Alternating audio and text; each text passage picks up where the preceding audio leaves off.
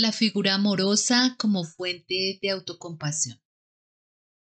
Hola amigo, amiga, yo soy Janet López Chávez, tu instructora de mindfulness y autocompasión. En este podcast te voy a explicar en qué consiste la figura fuente de autocompasión y cómo haces para construirla. Y en el próximo podcast vamos a meditar juntos sobre esa figura aquí explorada. Bienvenidos.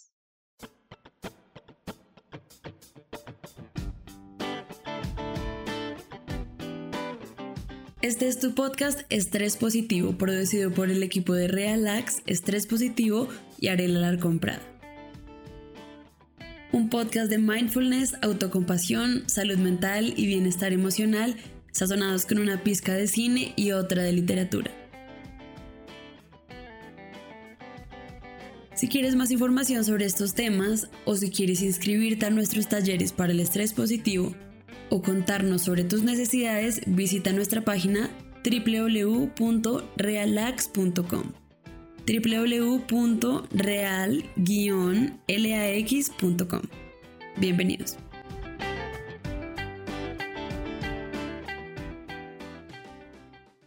En autocompasión, contrario a lo que ocurre con mindfulness, miramos hacia afuera para buscar referentes que nos permitan activar más fácilmente e incrementar la conciencia sobre nuestras fuentes internas de buen trato, de buen trato y cariño hacia nosotros y hacia otros. De tal forma que al hacerlas conscientes, al practicar las meditaciones sugeridas habitualmente y reflexionar sobre ellas, logras que ese modo de ser tranquilo y cariñoso predomine en tu mente y en tu corazón. Uno de esos referentes es el buen amigo interior, que encuentras en otro podcast aquí. El otro es la figura fuente de autocompasión. En tu cotidianidad puedes usar estas dos figuras indistintamente. Esta figura de autocompasión puede tener diferentes modelos por lo que te invito a que la construyas o la actives dentro de ti de un modo muy personal. Te voy a explicar cómo funciona, a darte ejemplos y a enseñarte a activarla.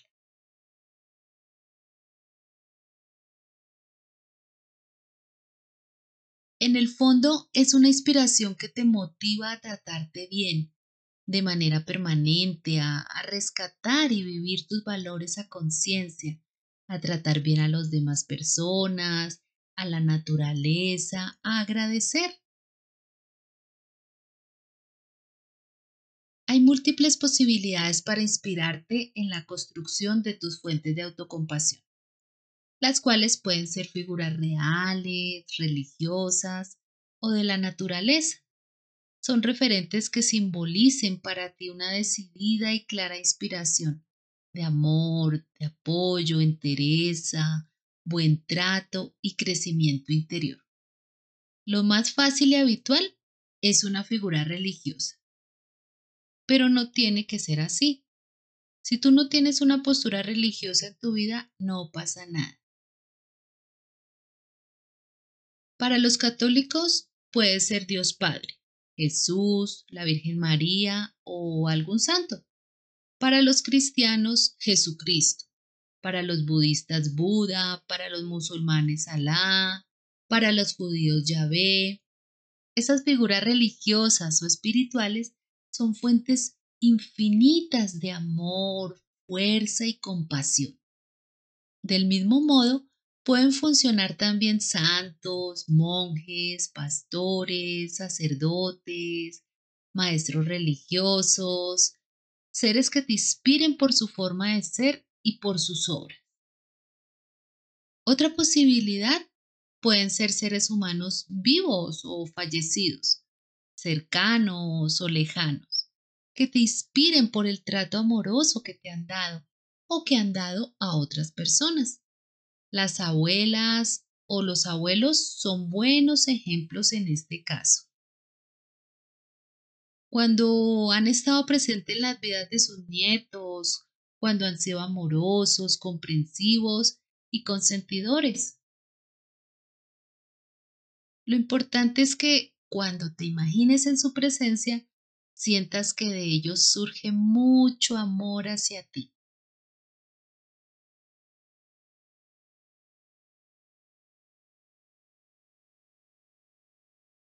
Líderes humanitarios, maestros, mentores, buenos terapeutas pueden estar en esta categoría.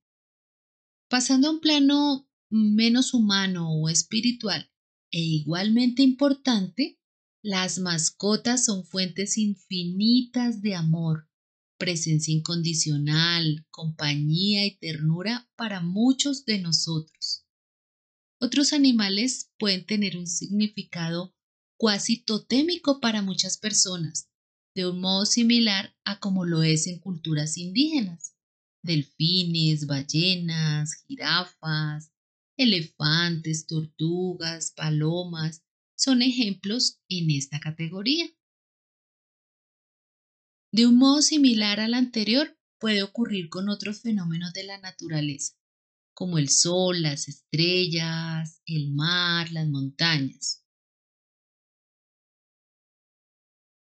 Son elementos centrales de las fuentes de autocompasión son su capacidad infinita de amor y ternura, aceptación incondicional, deseo y compromiso por nuestro bienestar y felicidad.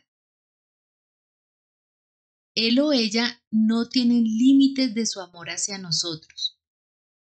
Otra cualidad es la del no juicio.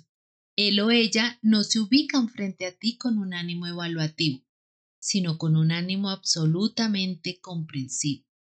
Por sus cabezas y corazones no se asoma nunca un juicio o una evaluación, sino un compromiso y una capacidad infinita, una sabiduría también infinita para comprenderte tal y como eres, desde una postura profundamente amorosa, en medio de su ternura y su capacidad de comprender, son también fuertes y firmes, capaces de defenderte del que sea, sobre todo de tus propias autocríticas y juicios, para lograr tu bienestar.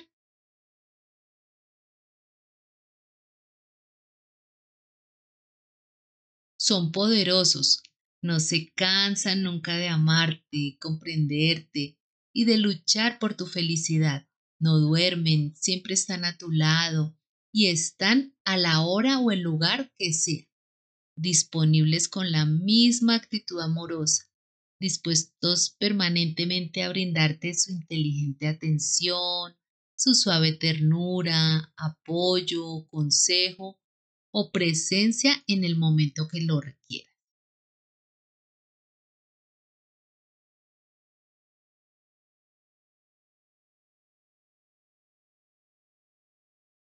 Te infunden su fuerza para que la uses cuando la necesites, cuando sea necesario decir no. También cuando necesites perseverancia, disciplina y paciencia en el logro de tus objetivos. A propósito, un elemento previo sobreentendido pero que vale la pena hacer explícito son su calma, su paciencia y su tranquilidad. Él o ella están a tu lado vigilantes de un modo amoroso y tranquilo, nunca afanado o precipitado. De esa manera son referentes también de calma y atención plena. Mindfulness.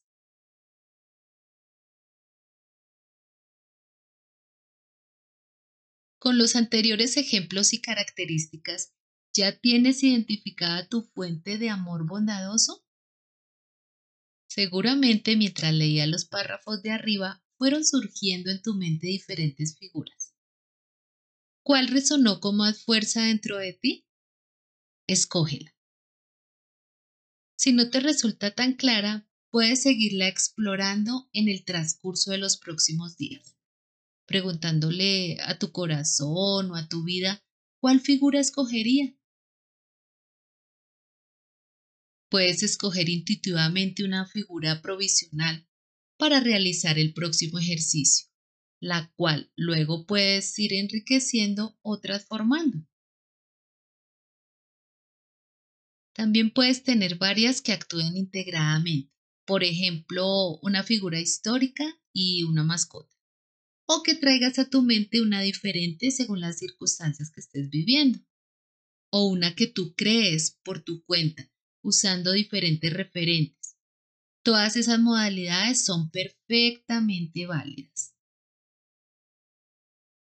En la meditación que realizaremos en el próximo podcast vas a encontrar elementos de visualización, conciencia emocional, corporal, sensorización. Y sobre los pensamientos, puedes revisar el ejercicio de los tres elementos en recursos, observando y sintiendo las situaciones que te voy a proponer con atención, curiosidad y cariño, para luego reflexionar por escrito sobre ellos en tu diario. Muy bien, ya tienes varias ideas para construir tu fuente de autocompasión. Te dejo unos minutos para que puedas ir generándola y nos encontramos en el próximo podcast para meditar juntos con base en esa figura. Te espero allí.